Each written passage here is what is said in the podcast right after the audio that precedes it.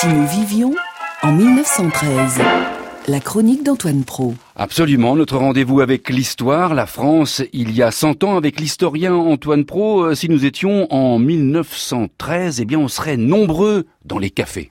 Si nous vivions en 1913, chers auditeurs, nous nous rencontrerions très probablement au café. Le café était le lieu commun par excellence. On comptait en France en 1913, tenez-vous bien, 482 000 débitants de boissons pour 40 millions d'habitants. Cela faisait un café pour 83 habitants. Aujourd'hui, nous avons 25 000 cafés. À l'époque, il y avait toutes sortes de cafés. La plupart des villages avaient au moins un café-bar où l'on vendait parfois de tout. Là s'achevaient les achats et les ventes les jours de marché. Là attendaient les hommes en rang serré lors des enterrements, quand les femmes entraient à l'église. Là faisaient halte les voyageurs de commerce ou les passants. Dans les villes, il y avait généralement un ou deux grands cafés. Il en reste un tout à fait euh, splendide à Moulins, place d'Allier, qui conserve son décor de 1899. Si vous passez par là, allez le voir, euh, il en vaut la peine. Mais il faut imaginer dans ces grands cafés une clientèle fortunée. Ce ne sont pas des gamins qui viennent y boire un verre ou un café parce que c'est moins cher. C'était une sorte de club pour les hommes de la bourgeoisie. Ils s'y rencontraient régulièrement, ils y avaient leurs habitudes et leurs tables, ils venaient y faire leur partie de cartes tous les soirs. Dans les quartiers populaires, les cafés étaient particulièrement nombreux, mais c'était d'autres cafés. À Roubaix ou Saint-Étienne, on compte en moyenne un café pour 50 habitants. C'étaient les hauts lieux de la sociabilité ouvrière. Car comme les logements étaient exigus et surpeuplés, au sortir de l'usine, les ouvriers n'étaient pas pressés de rentrer chez eux.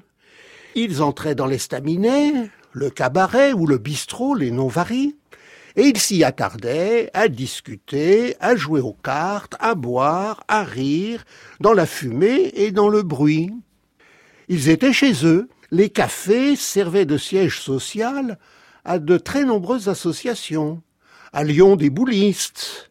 À Lille et dans le Nord, des colombophiles des amicales, des équipes sportives, des orphéons, des sociétés de chant, car on chantait beaucoup, des syndicats. On y discutait bien sûr de la politique locale, et c'est là que l'on décidait de se mettre en grève.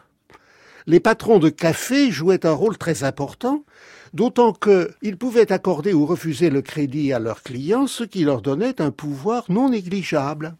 C'était des agents électoraux très appréciés des partis politiques et parfois aussi des indicateurs euh, que la police euh, euh, aimait pouvoir consulter. Évidemment, s'attarder au café conduisait aux scènes de ménage, parce que l'ouvrier qui buvait rentrait chez lui souvent ivre et parfois violent. L'argent dépensé au bistrot manquait au ménage, et c'était le principal motif de divorce dans les familles ouvrières. L'alcoolisme était alors un fléau social que l'école républicaine combattait avec persévérance et obstination.